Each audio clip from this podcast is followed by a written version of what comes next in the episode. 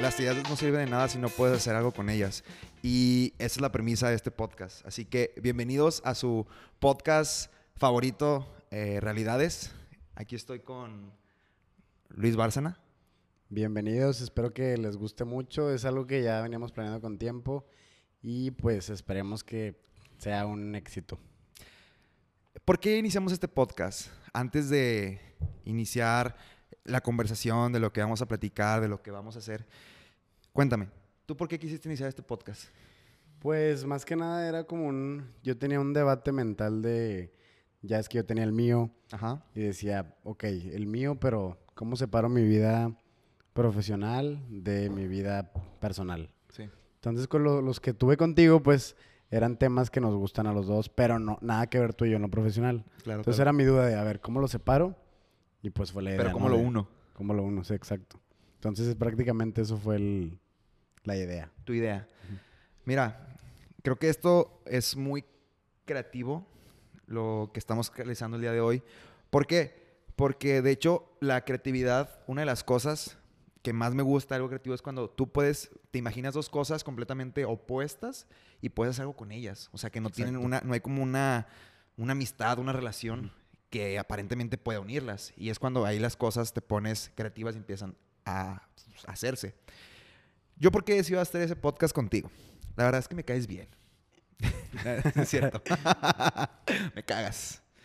No, mira, yo soy una persona, como ya lo comenté antes, yo soy una persona que le gusta mucho hablar en público.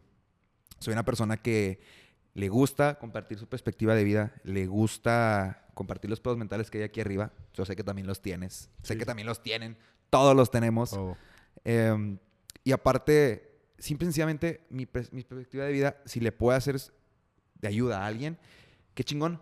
Y si no, pues también qué chingón. También, sí. Entonces, es eso.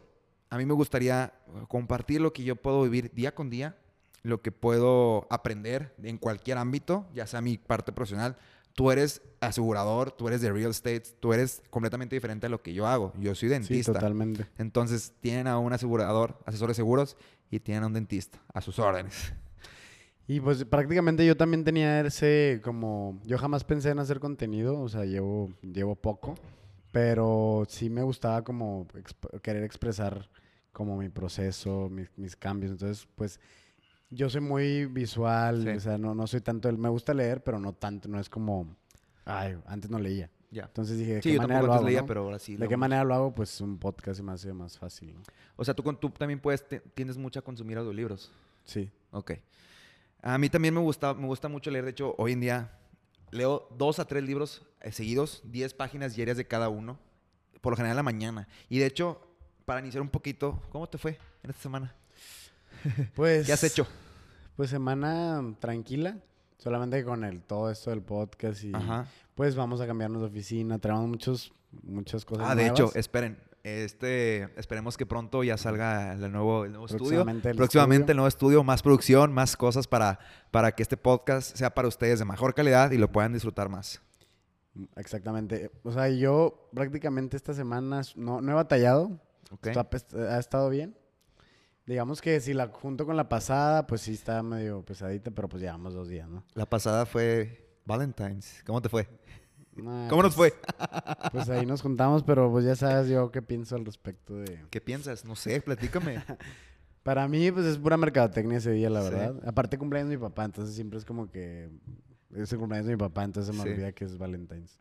¿Tú qué, qué hiciste? Eh, yo resumiría Valentine's en una sola palabra. Capitalismo. Capitalismo, sí. Literalmente, donde más se vende, donde los hoteles suben de precio, Sí. donde las cosas aumentan. Entonces, pues sí, este, yo lo resumí en eso. Pero a mí me fue muy bien. La verdad es que fue una semana muy, muy interesante. Juntando las dos, estuvo bien cagado porque recuerdo que la última vez que fui a la montaña, bien, bien, bien a un cerro, como, o sea, a hacer cumbre, hice consulta, güey, en, en la montaña. ¿Cómo? ¿Cómo chingados? Sí, la consulta en la montaña. Un saludo a mi amigo, él sabrá quién es si está escuchando este podcast. Te mando un abrazote y ya pronto te doy de alta. Eh, una consulta a la montaña, haz de cuenta que pues subimos, subimos el Cerro del Avionazo. Está allá por China, eh, entre China y el Carmen, Nuevo León. Eh, fueron aproximadamente como 11 horas más o menos de, de todo el hike. subida y bajada. Ay. Y ya estábamos en, la, estábamos en el proceso subiéndola. Y mi amigo traía una lesión, una, una cosa rara en el labio y se le veía. Era como una bolita en el labio. ¿Y por qué? ¿Qué le pasó? Pues mira, está medio chistoso, pero no por, por el secreto profesional voy a contar solamente la parte que se puede. este, esa cosa que yo la vi, pues yo, yo, a mí me gusta eso, yo doy clases de eso para empezar también, o sea, de cosas raras en la boca, yo amo ese tipo de cosas. Entonces, pues estábamos ahí en el proceso de subir la montaña, en el camino, y luego le pregunto, oye, Ray, ¿te puedo... son- Ay, todo, güey. dilo otra vez, dilo otra vez. ok, esto se va a editar. Sí. Este, estábamos ahí en el proceso de la montaña y le digo, oye, oye, bro, este, ¿qué traes en el labio? ¿Me puedes contar qué te pasó? Y ya me empieza a platicar un poco. Estábamos en la montaña, completamente, estábamos allá a más de 1200 metros el nivel del mar y estábamos subiendo, sudando, todo. Y cuando llegamos a la cumbre, ya nos detuvimos y le volví a hacer la pregunta de que, oye, ya cuéntame, ¿qué te pasó? No, pues es que hace tanto tiempo me pasó esto y no sé qué, bla, bla.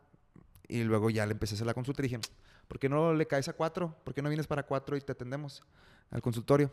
Y me dijo, sí, de hecho me quería atender y que no sé qué, pero no encontraba la, la manera. Entonces le vendí literalmente el tratamiento en la montaña. Entonces creo que deja tu cosa cagada. Todos los demás empezaron a preguntar cosas de odonto. Sí, de, no, de, pues por ejemplo, de que si las caries se pasan o cómo se hacen las caries. Y ya empecé yo a darles una clase a 2000 metros de altura. Estábamos Es en la cumbre. Ese es un mundo que yo no conozco nada, literal. O sea, te- de hecho, tengo muchas amigas, más amigas que amigos, que son dentistas. Sí, de hecho soy de los pocos, ¿no? Que, y que- como yo estoy, o sea, en mi mundo es las finanzas, Sí. etcétera. Ellos no saben nada. o sea, Nada, o sea, estamos invertidos, Sí, totalmente polarizados. Y se me hace curioso porque les pregunto, ¿y en la carrera no te dan como, o sea, como, si generalmente vas a tener un consultorio, ¿no? Eso es como que... Sí, claro. El sueño, guajiro de cualquiera. sí. Y digo, güey, ¿cómo vas a llevar tu contabilidad? ¿Cómo vas a llevar, o sea, de que el SAT? ¿Cómo vas a deducir impuestos? No saben de eso, güey. Mira, Entonces yo te yo voy a compartir "Ay, nada güey". más algo. En la carrera solamente nos dan una clase relacionada a administración y todo eso. Y la llevamos al final, cuando ya estamos pronto. De No. hecho, ya la llevé. Entonces, pues, solamente nos dan una. Y yo creo que ahí debería ser como una cosa importante. De hecho, sí, es una de las cosas que más eh, nos hacen falta es a todo mundo, creo, las finanzas, güey. No sé Sí. si nos, nos quieras decir algo al Es respecto. que creo que es una falta de cultura en México y yo también la, o sea, todos la tuvimos. Ajá. O sea, falta de cultura financiera. O sea, en la escuela no te enseñan a ahorrar, no te enseñan nada del SAT. Te enseñan lo básico en contabilidad y costos de cómo hacer asientos y eso, pero realmente no te enseñan cómo es el mundo real. O sea, el mundo real de... ¿Y cómo es el mundo. Co- ¿Cómo le vas a hacer si quieres ser, este... Bueno, es que, ¿sabes cuál es el problema? Que A ver. como la escuela te... te- Ponme el ejemplo a mí. Ponme el ejemplo a mí. Yo que soy dentista que pero ahí te- tu, tu desventaja o ventaja es que, mm, depende cómo la quieras ver, soy persona moral. es que puede ser llegar a ser persona... No, no necesariamente física con actividad empresarial Ok. o persona moral. Y el pedo es que, pues tú sí tienes que deducir impuestos, no tienes un patrón, tú tienes que Sí. llevar tu contabilidad, o sea, o contratar a un contador, pero tienes que saber, tienes que saber, ah, que voy a facturar, que no, no se puede facturar.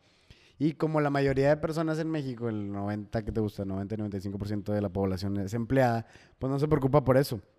Hasta que tienes un ingreso mucho más alto, es cuando ya puedes tú deducir. Porque eso lo debe hacer el patrón, se podrá decir. Ah, el patrón lo hace por ti.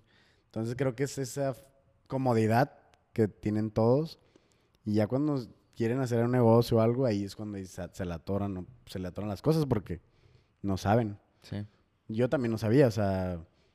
Y eso que mi carrera es de eso. Mi carrera es de, o sea, de finanzas y te enseñan lo básico como quiera. O sea, yo nunca tuve una clase del SAT o nada de eso. Yo solamente sé que cuando uno inicia el servicio social, al menos en mi facultad, ya se tiene que dar de alta en el SAT Ajá, sí, sí, sí. automáticamente. Ni de los seguros sabía, o sea, yo... Generalmente piensan que es para morirse, nada más. Sí. Ah, ¿para qué sirven los seguros? Pero si te mueres. Pero siguen conmigo como retiro. Pero pues. como retiro, como ahorro, Ajá. deducible de impuestos, o sea, y son cosas que no sabes. Bueno, cualquier cosa que tenga de seguros, miren. Aquí tienen a su máster. Y acá Oye. el- eh, Eh, sorry que te interrumpa. ¿Me vas a decir algo? no, dale. ok. Oye, pues mira, quisiera traer un tema que hoy en día, al menos a ti y a mí y en nuestro círculo social nos compete. Y es, ¿qué opinas acerca de que en nuestro círculo social la mayoría de la gente donde estamos, al menos hablando de nosotros en específico, ojo, en nosotros, tiende a estar dormida? Y sabes a lo que me refiero de dormida. O sea, en, no- no- en un estado de no conciencia. Ajá, no conciencia, exactamente. Híjole, es todo un tema porque es una... Ayer vi un video muy bueno. Ajá. Este, creo que no es una generación, es una era. Estamos en una era de comodidad. güey. El o sea, commodity. Commodity, cabrón. O sea, todos, tú y yo también. Simplemente que, pues, es, es Claro. diferente estar como consciente a estar cómodo e inconsciente. ¿Cómo es eso? O sea, yo, yo, yo estoy consciente del privilegio que tengo y de las facilidades que tengo. Entonces digo, ah, ok, que no se me olvide que tengo eso. Y no caiga en el hoyo de que, pues sí, así la, la vida estaba bonita y la madre. No, estar consciente de las cosas feas o el mundo no es tan bonito y yo tengo este privilegio, ah, lo voy a aprovechar, ¿no? Pero hay gente que ni siquiera se le pasa por la cabeza eso, en el privilegio en el que están. Entonces siento que es un, es un problema de toda la sociedad, capitalismo, etcétera, que creo que si tienes la conciencia de las dos cosas, de que, ah, tengo este, está, está lo malo, bueno, no malo, no hay malo ni bueno. Simplemente hay, o sea, hay cosas. Pero Nosotros- si estás consciente de los dos mundos, digámoslo así. Es que el hecho de que tú digas es que no hay ni bueno ni malo, hay muchas cosas que hoy en día, mira, está lo que tú ves, Ujú. está lo que yo veo y está lo que en realidad es. Entonces tú puedes ver una cosa completamente diferente en tu realidad a como la veo yo. Sí, sí. Entonces, a eso, si no me equivoco, se le llama sesgo de encuadre.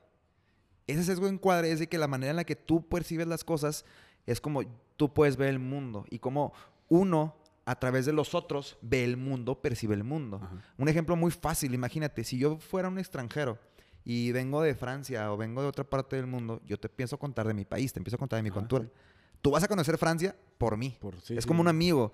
Eh, le mando saludos a Alfonso. Alfonso es una persona que se fue a vivir un año a China a estudiar chino. Eh, es una chingonada, güey. Pues, es chino, habla chino casi como un- a nivel nativo. Sí. Y el vato de aquí, es mexicano. Y es de nuestra edad y lo admiro mucho.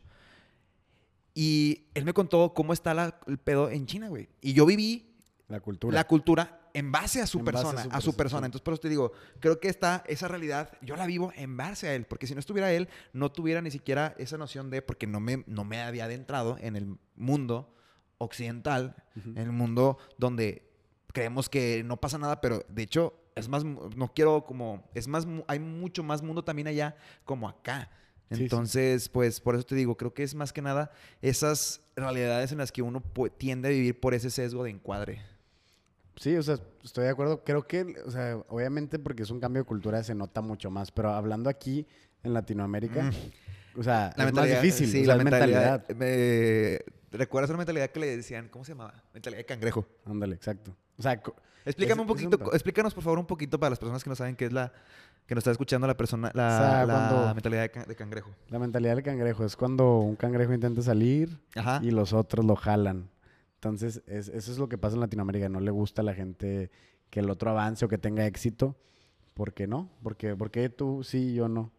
O criticas en lugar de o apoyar. sea, quiero que te vaya bien, pero no mejor que a mí. Es más, un, un súper claro... yo no he escuchado eso. Un súper Muchas claro veces. ejemplo súper mexicano básico. Ojo, espérame. El hecho de que estemos hablando de esto, yo quisiera aclarar que lamentablemente eh, hemos caído anteriormente, anteriormente cuando los dos hemos estado en un estado de no conciencia y fuimos parte de. Lo importante es aceptar. Creo yo que sí, sí. lo importante es aceptar cualquier pasado que tengas, sea oscuro, sea de luz, como lo quieras catalogar, y trabajar en base a eso. ¿Para qué? Para que cuando alguien más pueda decirte, no, es que tú fuiste esta persona Ajá. en el pasado. sí, pues es que fui. sí, o sea, sí, sí la cagué. O sea, de hecho, qué bueno que la cagué para... Si no, no estaría aquí. si no donde estaría estoy. aquí, exactamente. Entonces, bueno, ya, disclaimer, dale. Entonces, un ejemplo súper básico que yo pongo si casi siempre es cómo el mexicano se ataca a, ¿A los sí mismo? mexicanos, o sea, a los mexicanos. Con- es más, con ejemplo más fácil del mundo, con la selección mexicana. O sea, mucho. O sea, ¿cómo criticas tanto a, a tu país? O sea, ¿sí Sí. me entiendes? O sea, es algo que polariza. O sea, estamos polarizando constantemente a la gente. Creo que esa polarización constante que tenemos es por todo lo que nos ha construido el capitalismo, las creencias que tenemos, la, o sea, la familia. O sea, nada más te importa tu circulito. No te importa lo que hay afuera. Qué raro, porque de hecho nosotros los mexicanos somos muy religiosos, la mayoría. Ajá. Y de hecho, una de las cosas de que profeta y profesan siempre es ama a tu prójimo. Ustedes saben de quién estoy hablando, de Jesús. O sea, Ajá. ama a tu prójimo tanto como te amas a ti mismo. Entonces, pues, entonces, Ahí ¿qué hay está pasando? disonancia, Hay disonancia, no coincide lo que estamos predicando con lo que estamos haciendo. Y es por falta de cuestionarse las cosas, literal, yo creo. Tú ya te cuestionas todo. Yo ya, creo. Es que... ¿Qué fue la primera cosa que te cuestionaste? Eh, porque soy. ¿Por qué estoy en este lugar trabajando? Eso fue lo primero. O sea, de ahí arrancó mi. Y también, ¿por qué mi mamá me impone esta religión? O sea, así Ok. empecé, ¿no? Sí. ¿Por qué? ¿Por qué? ¿Por qué? Y así vas. ¿Qué vas religión eres? Católica. Católico, yo también, pero de hecho fue, de hecho está bien cabrón cómo las personas, tú creces, mira, yo estuve en colegio de, de monjas, ¿ok? No, pues, Todavía más. yo iba todos los miércoles a misa, hice mi comunión, mi confirmación, todo, bla, bla, bla, creces. Y entiendo el por qué te lo tratan de imponer. O sea, entiendo esa parte que tienes como que seguir, estás chico, no sabes nada, estamos todos. Sí. Ay, sí, me saco el moco, uy, jiji, voy a hablar por Messenger. O sea, ¿sabes? O sea, éramos- estábamos muy chicos y entiendo el punto. Pero creo que si al menos desde chicos nos hubieran dado esa premisa de, oye, tú puedes tener Ajá. este pensamiento Educar, por, güey, eh, o sea. por ti mismo. No creo que, no creo, no estoy hablando de libre pensamiento, sino estoy hablando de pensamiento, pues, no autocrítico, pero de una manera autodidacta, pues tú puedes tener tus propias creencias. Y de hecho sí, yo no estoy desmitificando ningún, en ningún momento a la religión, yo la respeto, cualquier religión que sean, pero solamente digo, al menos si tú vas a tener una creencia en tu mente o algún estilo de vida, por favor créate el que más te convenga o el que, con el que más te sientas cómodo. Porque no hagas porque te dijeron tus papás o porque Ajá. te dijeron tío, te dijo tal amigo o porque tú creías, porque es otra cosa, güey. El hecho de que estemos así jugando un, juego social, entiendo que tiene que haber un juego social porque por algo somos sociedad. Sí, sí. Somos un conjunto de personas en la cual están tratando de vivir en el mundo que está aquí y ahora, güey. Pero es, ¿en verdad quiere, en verdad quieres ser eso tú porque tú lo decidiste o quieres serlo porque otra persona quiere que tú lo seas? O sea, no seas el deseo de otra persona. Y lo que creo que hay, hay que tomar en cuenta que eso que dices es que si escoges una de esas religiones o culturas, tradiciones, lo que sea, es que sí- creo que siempre hay una limitante. ¿En qué aspecto? O sea, no, no, o sea, te vas a poner en una cajita de que ah, estoy en esta religión y bueno, si te sirve con madre, pero hazlo consciente. Que, hazlo consciente de que hay una limitante en esas Sí. cosas. Y si lo haces consciente, pues si te sirve y estás feliz, pues con madre. Tampoco se trata de no, no, no, no hagas ni, no, no, No, no no, no, creas en nada, ¿verdad? O sea, Y de hecho, otra cosa que me gustaría también tocar es, ¿qué pasa cuando, por ejemplo, vamos a poner un ejemplo, pues, si yo fuera cristiano y tú fueras católico, un ejemplo, o que yo fuera judío y tú fueras católico, y que yo, o que yo fuera ateo. Y de hecho, para las personas que son ateas, el hecho de que digan, yo no creo en nada, es creer en algo. es creer en algo. Entonces, para que lo sí, yo tengan en creo que cuenta. siempre hay que creer en algo. Entonces, este, si yo fuera, yo fuera cristiano, volviendo al tema, y tú fueras católico, también está eso bien a los extremos, o sea, Sí. bien cabrón, o sea, defienden su, su religión a muerte, o su creencia a muerte, está bien, pero esa es una de las cosas por las cuales también me gusta el poder estar en este espacio con ustedes y contigo, porque muchas veces vamos a platicar y muchas veces vamos a estar en desacuerdo en muchas cosas. De hecho, tiene una manera muy diferente de pensar a la mía. Él es muy racional, demasiado. Yo tiendo a ser más emocional que racional, saco Mucho. más. sí, este, yo saco más mi lado emocional y luego lo combino con el lado racional. Entonces, esos, esos contrastes de realidades creo que ayudan. Antítesis o la tesis, antítesis y llegamos a un punto medio que es la síntesis. Entonces Sí, está bien, bien, bien padre eso, porque está, está chingón, porque ese es el punto de una buena conversación. Ajá. El punto de una buena conversación Es no tener la razón. no tener la razón. Y de hecho es algo que les comparto, la verdad, muchas veces por nuestro ego y por nuestra manera de querer siempre querer ser como que, ay, yo soy el que siempre tiene la razón. Sí. Entramos a una conversación y entiendo el punto. No siempre se va, es como que vas a estar en la calle y alguien te dice, no, pues es que yo creo en esto. Por ejemplo, estaba en la montaña, es- esta semana también me fui y una persona dijo, no, es que yo no creo en la vacuna, yo no me voy a vacunar. Y yo, eso, eso fue resonancia a mi mente, güey. Dije, en mi mente sí pensé de que chingado, o sea, tienen que vacunarse por ciencia y por, por, por prevenir, a menos en que tú no creas, pues tienes familiares de riesgo. Yo nomás dije, ok, ¿y a qué se debe? No por poner la contra, sino cuestionando Sí. en buena onda, con esa conciencia, haciendo, haciendo estas palabras, de que, oye, ¿qué se ve que no crees en la vacuna? Y ya me empieza a explicar. Me dice, no, y tampoco mis papás se van a vacunar. Y yo, ¿y, por, ¿y a qué se debe que no? Pero creo que también es una... ¿Y si llegaste a una Ah, síntesis? s- yo llegué a mi conclusión de que es una persona que aparte, so- socialmente y socioeconómico, está en un lugar en el cual pues no le afecta tanto si se vacuna o no, por su edad, por su manera de vivir, su estilo de vida y todo. Entonces, pues sí, es una persona para empezar que no vive aquí, entonces Ah, vive en un país primermundista, entonces eso también le ayuda bastante. Y está joven y todo, entonces Entonces, pues sí, yo puedo llegar a mi, a mi propio, a mi propio juicio, a mi propia como decisión, a mi Sí. propia síntesis. Entonces, este, también creo que cae mucho en nuestra manera de preguntar las cosas. Porque es muy importante eso, saber escuchar Para que veas la apertura, o sea, para Ajá, que veas la saber apertura. escuchar retroactivamente, saber preguntar las cosas adecuadamente. Y yo también le he cagado momento de preguntar. O sea, le he cagado un final de, mes, de veces en el sentido de que, pues a veces digo las preguntas muy directas, güey, que se tienden a malinterpretar como si estuviera en Como desacuerdo. sí. O- cuando o no es como- así. O como, ¿qué te importa? Ajá. O sea, una manera que yo me he dado cuenta y espero a alguien mm, sirva es que en vez de preguntar el por qué y para qué, yo siempre, eh, siempre me gusta agregar el a qué se debe. A que se- ¿A qué se debe qué? ¿A qué se debe que piensas de esta manera? Me y luego, aparte de decir la pregunta, por ejemplo, dime una cosa en la cual tú creas que a lo mejor probablemente si me la dices yo no estoy de acuerdo. Mm, en el amor. ¿Tú no crees en el amor? No, no, sí, sí. Pero. Una, hazme una afirmación, hazme una afirmación. Ok, una afirmación. Ok. En la. mm, Ay, güey. En las emociones. No crees en las O emociones. sea, sí, sí, sí. Es que, ¿cómo te pregunto algo así sin. Haz una afirmación, no sé. Yo creo que la tierra es plana. ¿Sabes? O Yo- sea, Ok. Yo creo que el capitalismo sí es bueno. ¿y a qué se debe que creas que el capitalismo es bueno? Me gustaría entenderte un poco más. Explícame. De Ajá, esa manera, es como, si tú lo dices, y me costó fácil más de mm, 20 peleas, o sea, discusiones con gente, y de estar en desacuerdos. Pues es que si entras en una conversación, Sí. o sea, entras en una apertura, Ajá. no se siente como ataque. Y digo, tampoco, o sea, tampoco creo que sea eso, aquí estoy en un poquito de desacuerdo, porque así como que yo sé que das una buena entrada y todo, pero es como un abridor. pero Sí. siento que yo las diría como se me dé la gana. O sea, y si no te gusta, pues ni pedo, así soy yo. Y en el buen sentido, Sí. ¿sí me entiendes? Porque tampoco voy a Bueno, entonces, ¿y No voy a cuidar yo, mis nunca palabras. cambiarás nada? ¿O qué? ¿Cómo? Es que, mira, yo sé que estamos limitados por el lenguaje, Barzana. Yo lo sé, yo lo sé. Yo lo sé porque, de hecho, hay una película buenísima, se la recomiendo. La acabo de ver hace poco y está muy buena y la voy a volver a ver infinidad de veces. Mm, se llama Arrival, La Llegada. Está en Netflix, la pueden ver. Está muy buena porque habla un poco de la comunicación. Imagínate si pudiéramos tener la posibilidad, güey, de comunicarnos de inicio a fin y llegar al medio. O sea, de ver el pasado, de ver el futuro y llegar al presente Ajá. y poder comunicarlo todo en solamente en, en estos como símbolos o, o holográficos que puedes comunicar.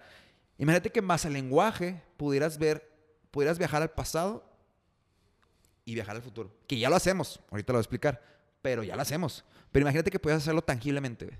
Estaría cabrón. Sí, estaría chido. O sea, Entonces, pero hace preguntas, a lo de- a- a- hago referencia a lo de tu, tu manera que dices de que, güey, es que sí soy yo y no voy a cambiar mis palabras. Es que las palabras, siento yo, al menos creo yo, que sí influyen mucho. sí, Deja totalmente. tú el cómo lo, el, el- el- lo que dices, el cómo lo dices, el ¿Cómo lo dices? Es cómo lo dices, exactamente. yo no, yo no hablo de- del cómo es distinto a lo que yo digo. Al qué, o sea, sí. Al qué. O sea, yo me refiero al que, al cómo sí, estoy consciente Ajá. que alguien, pues, no, no, no es una buena manera de una conversación. Pero al, al qué, es como si yo tratara de cambiar para que me, para caerte bien o para. Sí, yo siento eso, ¿no? O sea, porque si no, no hay una. o sea, no soy real contigo. No serías Eso- genuino, sí, no, no, serías siento que no soy auténtico. auténtico. Entonces, y si te llegas a enojar o a sentir por una palabra que es el que, no es el cómo, Ujú. pues digo. Ah, bueno, ahí sí contigo. Tú le estás ya dando te el poder a la punto, ya palabra, te ¿me entendí el punto. Ok, a Vean cómo estamos llegando a algo, no me acuerdo. Mira, o sea, sí te entendí el punto. Yo no cambiaría el qué, yo cambiaría el cómo. Ah, ok, sí. sí, totalmente, o sea, eso, lo- eso eso no llego, porque es lo que te digo, tú entendiste que era el qué y en realidad me refería al cómo. Es esta manera de poder dialogar y llegar a algo. Entonces, pues aquí estamos poniendo un poquito de ejemplos de lo que, estamos tratando de decirles. Entonces.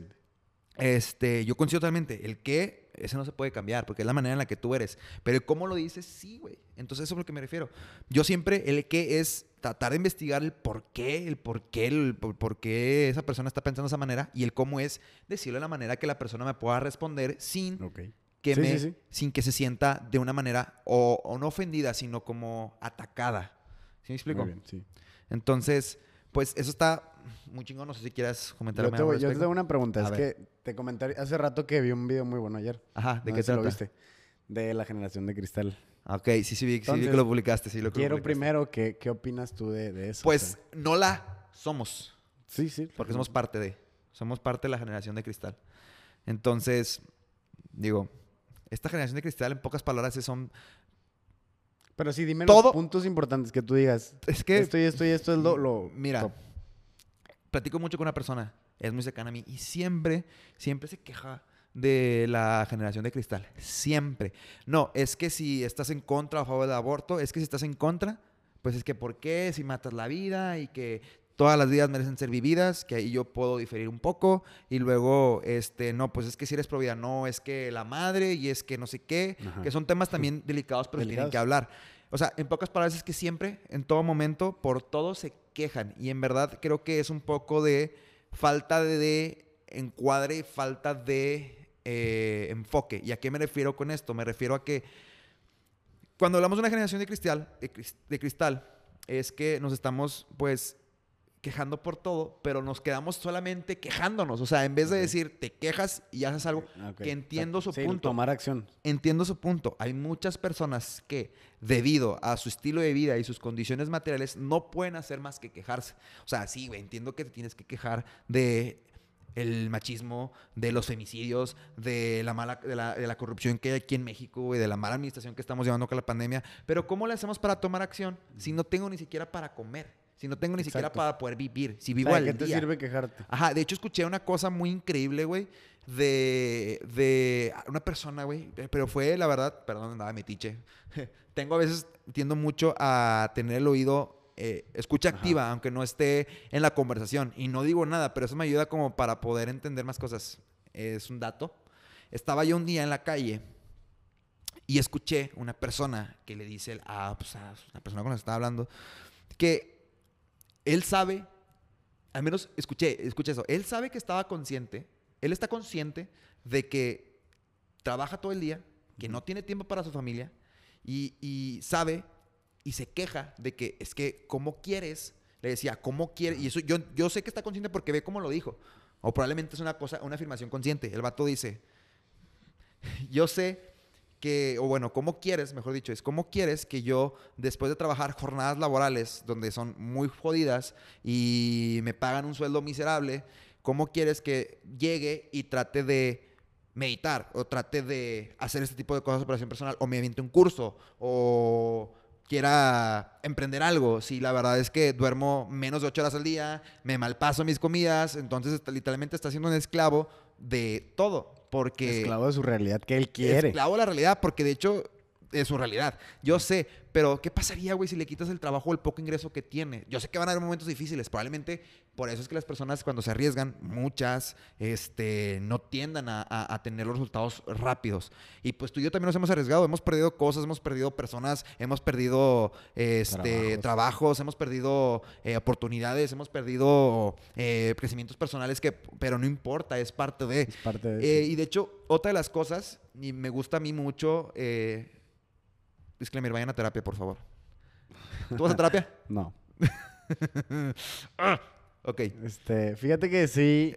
A sí ver, lo he ok, llegado ok. a pensar, pero. Vamos a pasar el tema ahorita, espera. Este, ¿por qué la importancia de ir a terapia?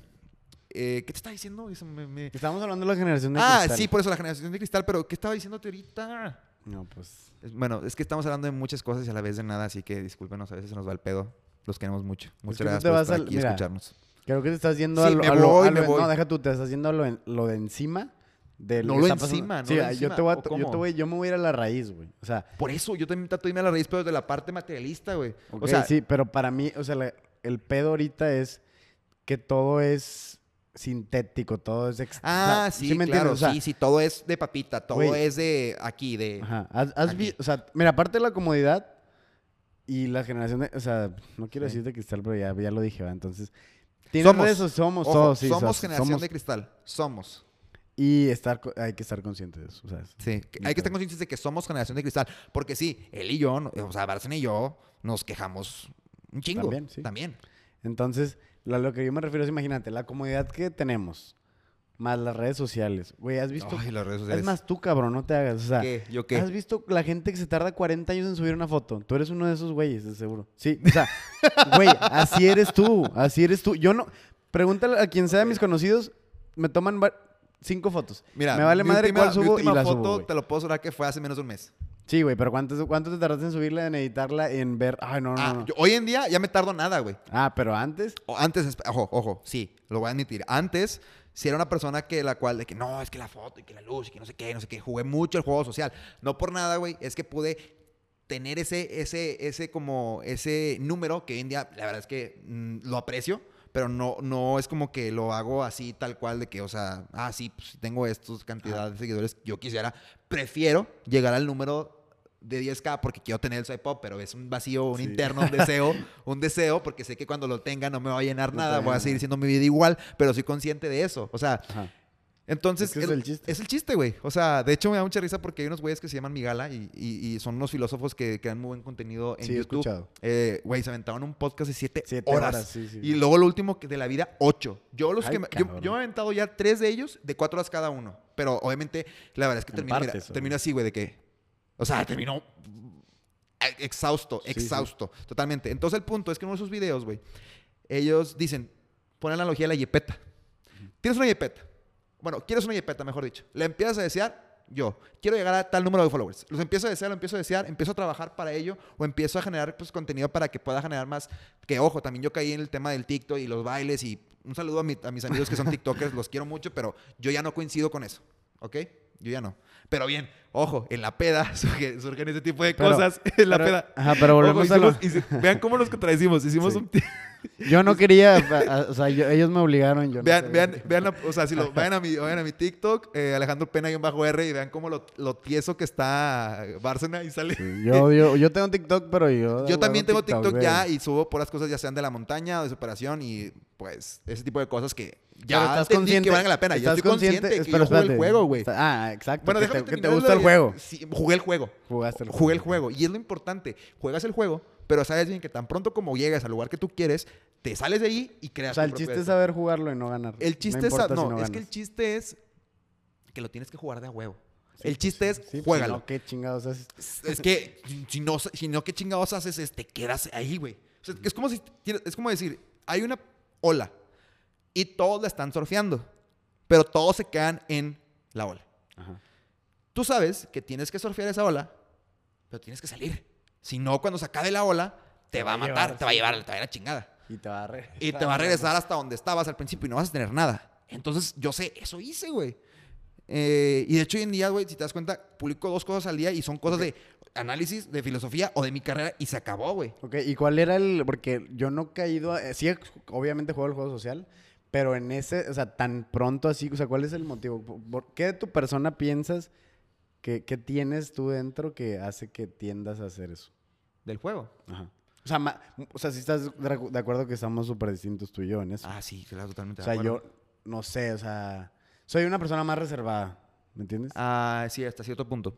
Y, y- pero soy muy social. Sí. Entonces es una combinación que trato, que a veces siento que estoy mal o bien. Es que no es que es ni mal ni bien, estás contando tu propio balance. Ajá, lo estoy punto. balanceando mucho y tú, y tú, tú siento que vas de que un extremo y luego te vas... bum, Es que, es que esa es mi manera, cada quien tiene su metodología. Ajá. Él se va poquito en poquito. Yo la verdad es que primero me voy al otro extremo y luego regreso y trato de llegar, bueno, ya vi de que... Ajá, ya viste y luego... Ya dices, vi- ah, bueno, a ver, eso Ya vi aquí". los negros, ya vi los blancos, déjame voy al gris. El gris, sí, sí. Pero yo, para mí eso me sirve, güey, porque puedo estar en los negros y sentirme como uno de ellos y luego vuelvo a los Ah, blancos, sí. sentirme como uno de los blancos, pues es un ejemplo, y luego ya llego al punto que yo quiero llegar. Pero, pero, pero ya sé los contrastes, por eso la importancia de los contrastes, porque si no, imagínate, güey, que todo fuera bonito, que todo fuera de Sí, pues, rosas, no. a ver, habría rosas mm, catalogadas buenas y rosas catalogadas como malas, güey. O sea, no... Habría cosas malas dentro de las buenas para que, para que entender un poco lo que quiero decir. Y ve cómo quiero expresar más cosas, güey, que no puedo porque estoy limitado por un lenguaje que no Ajá. rige. Exacto. Ok, muy bien. Y a ver, y otra cosa de todo esto, que, que me llega, o sea, literal, nuestra generación ahora hablando de 5 años para arriba y 5 para abajo. Ok, Ok. a ver, yo tengo 21 años, Yo 22. 22, acaba de cumplir. Felicítenlo. Este, entonces yo quiero, o sea, yo quiero tu perspectiva de esto, porque yo sí estoy como que, antes batallaba mucho en aceptarlo, ahorita ya lo acepto y digo, pues, ¿En aceptar qué? que, hablando de la comodidad otra vez, están los papás educando de una forma que digo, ¿qué van a hacer los, los, las personas? Porque ya estamos grandes, cuando no estén los papás, o sea, no están preparados para el mundo. ¿Educando qué aspecto, güey? Todo, o sea, eh, Bueno, educando en ok. todo, literal. Ok, ahí te voy a hacer dos cosas. La verdad, y Cada quien sonar- tiene suerte distinta. tiene obviamente. suerte distinta, distinta, la selección natural está bien. Yo no podí, yo no decidí nacer en cuna Sí, de ¿no? oro. Es un yo no, no, sí, no nací en cuna de oro, pero es un ejemplo. O sea, yo no decidí nacer en cuna de oro, la persona que le preguntes, y tampoco la otra persona decidió nacer en cuna de piedras. O sea, no se puede, güey. No es como que estás allá Sí, en no, la no, otra no. vida y hablas con un ser supremo o con Diosito, o quien tú quieras creer. De que, bueno, yo quiero estar con mi familia en San Pedro y tener, estar ahí en Chipinque y ser de los chingones. No, mira, la verdad es que, mira, te voy a decir algo todo, y perdóname que lo diga así, pero es que cada vez lo puedo confirmar más. Y hay estudios que dicen, o sea, para empezar, güey, las personas que nacen pobres, hay más posibilidades de que se hagan- sigan igual Sí, o no, más sí. pobres que las personas que nacen ricas se hacen todavía el doble de rico. Y de hecho nosotros estamos en el limbo por ser clase media, que es la clase media que está entre la clase alta y la clase media alta y la clase baja y, y la Somos clase baja. estamos así bien. Somos los que estamos así en el limbo, los que estamos en el punto medio. O sea, nosotros si nos, nos lleva la fregada con los bajos o nos lleva la fregada con los altos. O sea, la verdad es que es una es el pilar. Ni siquiera los más pobres. ¿Por qué? Porque es el pilar. Porque quita eso. ¿Qué pasa si quitas a la, a la clase media? Se cae el sistema. No deja tú que se caiga el sistema. Los ricos se pueden se hacen asquerosamente Se más ricos. más ricos, Pero los pobres, Sí, más pobres. construyen. ¿y nosotros qué? ¿Nos vamos? Nos vamos. Es- por eso somos el, el cimiento, la parte del medio es lo más importante y por eso es que hay muchas personas, muchos emprendedores que ayudan a la clase media. Simón Levy es un güey que está ahorita aquí, creo que también es mexicano, pero se fue, Sí. es un árabe que es- tiene descende- Sí, o sea, es como, ah, saludos a Gamal. Gamal. Gamalito, Gamalito. Ay, güey. Es como emprendedores como él, güey, que están ayudando mucho a ese tipo, a ese tipo de personas. Sí, yo entiendo, pero a ver, yo, yo lo que quiero que me digas es en la parte de educación de darles todo a los hijos, de darles, Ya, o sea, perdón no, por no importa si es clase rica, pobre o media, Sí, o sea, eh, o media, educación. enfócate en la media si quieres. A mí no me, o sea, me tuve muchos privilegios, ¿no? Sí, yo pero también, no güey. me hicieron esperar cosas, ¿me entiendes? O sea, yo, ¿Qué noticiones? ¿Cómo que qué cosas? A ver. O sea, a los 16 me puse a trabajar. Ok. O sea, cosas así que, que conozco gente de mi edad que no ha, no ha pisado ni un trabajo en su Un vida. trabajo, sí, me ha pasado. O sea, hay personas que tienen ya, pues no sé, 27 años y apenas están empezando a trabajar. O sea, ¿y qué, qué van a hacer? O sea, a eso me refiero. Imagínate, si vamos la tendencia a que los trabajos se van a automatizar cada vez más rápido. Vamos a estar O sea, siendo si no, te- por robots. si no despiertas, ¿qué, qué vas a hacer, güey? O sea, vivir de lo de tus jefes. A eso me refiero. No, no, yo entiendo la división de clases y todo, que es un pedo, Sí. eh, pero a eso me refiero. O sea, ¿qué, vas a hacer? Y, y si eso, si tienes, si eres clase media y no sus papás no tienen negocio, peor, güey. Peor. Te haces ¿Qué haces? bajas. Bueno, Entonces, mira, y hay de que- todo. Hay de todo. Por eso los casos de éxito, güey, o son muy públicamente se hacen virales, los pueden hacer hasta un documental y todo, películas, güey. Pero hay de todo. Porque también yo tengo amigos que son de clase alta y tengo amigos, o sea, así como tú y yo podemos estar. Es lo, es la- es la- es lo cabrón de los contrastes, de que cómo tenemos la posibilidad, de, así como tú y yo podemos estar, güey, en. mm, No sé, güey, no sé, en una zona con gente, pues, de clase estatus alto, Sí. güey. O como podemos estar a todo lo contrario. ¿Sí me explico? Sí, sí, sí. Y cómo podemos poder desarrollarnos con ambas personas. Y déjame, déjame te digo que en base a lo que yo he vivido en mi realidad es que hay de todo. O sea, hay de, en base a todo. Como lo que decía, dentro de lo bueno hay algo malo en ese sentido.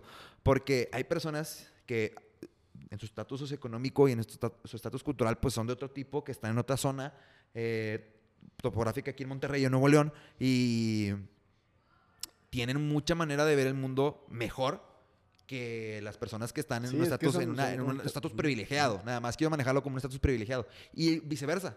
Entonces, todo recae desde... Es que no es nomás ni siquiera de los padres de los hijos, sino los padres de los padres y los Sí, padres de los padres de los... Es un, es un feedback, es un loop infinito, güey. O sea, es un loop, literal, un loop que no cae, que no recae. Y Todo va desde, aunque no lo creas. Y yo, de hecho, yo, hay, hay una de las cosas que yo estaba como eh, hablando con mi mamá hace dos semanas, no, cierto, hace como tres días. Y le dije, cierta situación en la casa, y le dije, qué cabrón, cómo esta decisión de, de de nuestro familiar influyó y nos viene afectando, y nos- o vemos viendo los, como la secuencia hasta nosotros mismos y va, va a repercutir en el sentido de la palabra a mis, hasta las generaciones de mis hermanos, güey. Sí, sí, sí. O sea, como cosas que ni siquiera pasaron, cuando, como cosas que pasaron cuando ni siquiera nosotros ex- existíamos, porque eso pasó, güey, ni siquiera cuando yo había nacido, no, ni siquiera cuando yo estaba, le pasaba por la mente a mi mamá de engendrarme, no. Cómo ese tipo de cosas, y es lo que te digo, cómo nuestras cosas, güey, que estamos haciendo hoy en día, va, va a repercutir Sí. cabronmente en nuestros futuros hijos, si es que tenemos, si es que llegamos a tener, güey. O, o nuestro círculo social, o nuestros familiares, futuras esposas, whatever. O sea, va a afectar, güey. Va a afectar un chingo, Y lo, lo chido es que, bueno, lo que yo veo. Y se- perdón, que te interrumpa para ya terminar. ¿Y sabes qué es lo peor del caso?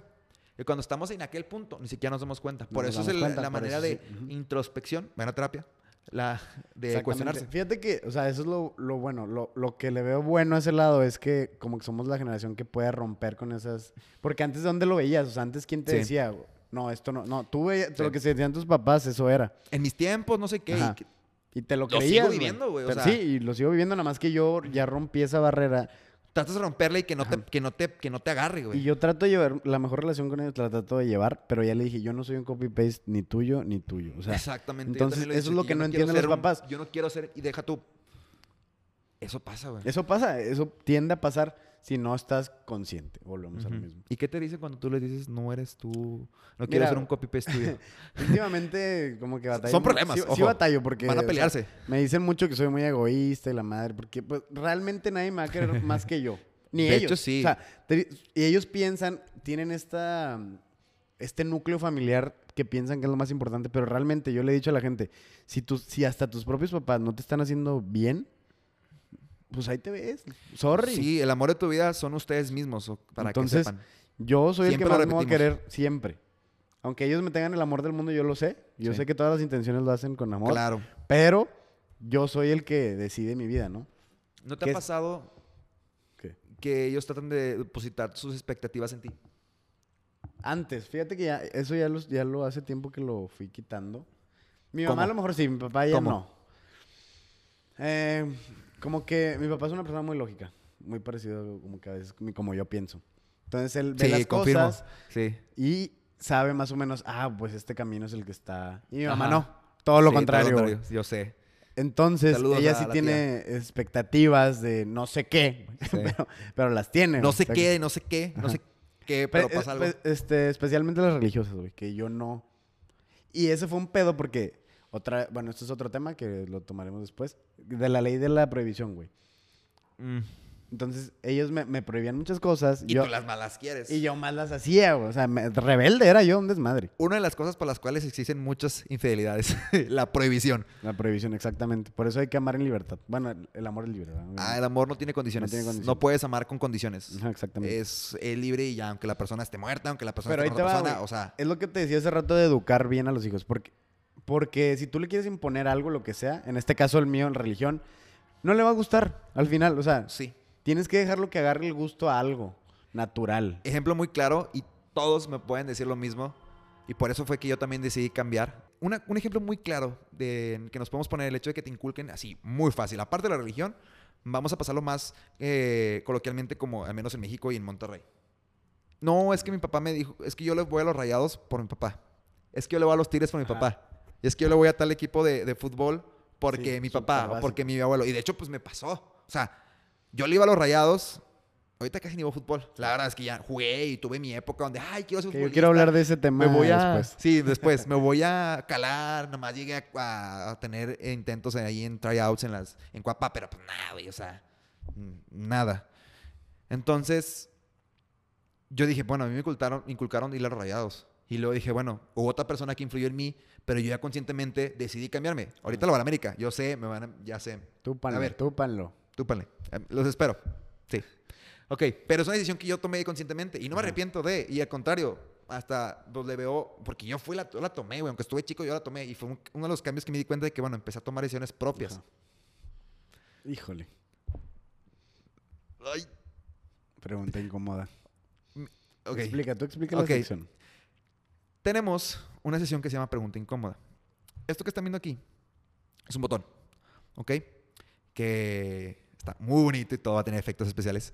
Entonces, solamente lo podemos usar una vez en el podcast, ya sea Bárcena o ya sea yo. Entonces, va a ser una pregunta, puede ser relacionada al tema muy deep o puede ser completamente random y el otro la tiene que contestar sinceramente, sin pensarle. Muy so, Ahí va. dale. Em, ¿Has sido infiel? Y si no, ¿qué sería una infidelidad para ti? Hijo de la chingada. sí, sí, soy infiel. Y que sea infidelidad para mí es que no estuve de acuerdo con la persona y que no pude eh, respetar las, los acuerdos que había entre nosotros inconscientemente. ¿Qué hiciste? Me besé con otra. ok. Pues sí, está bien. ¿Te arrepentiste? Eh, al final de cuentas, no. O sea, no tuviste cruda moral. Sí tuve cruda moral. Ah, pues ahí está. Sí. De eso hablo, porque hay mucha gente que no, Sí. no tiene ni nada, güey. Interesante. Sí, sí, sí. Este, pero pues, o sea, lo que te digo, en su momento, güey, ya en la secundaria y todo, pero pues, Ah, secundaria prepa, ¿sabes? O sea, De manita sudada. eh, sí, pero, sí, Mm. fuck. júzguenlo, júzguenlo. Te odio, te odio. Ok. ¿Está bien? Listo. Bueno, espero que les haya gustado mucho este podcast, el primer episodio de muchos.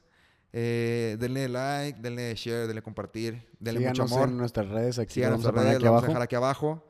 Eh, de verdad, si les encantó, estamos abiertos a que nos den retroalimentación, que nos digan algo, que Aquí se vale todo. se vale todo. Estamos, yo estoy completamente abierto. Tienen las redes sociales aquí abajo para que nos dejen su en la cajita de comentarios o algo. Y sobre todo, el Dios de algoritmo nos trate muy bien y podamos seguir haciendo esto. Muchas gracias, nos vemos el próximo capítulo. Bye bye.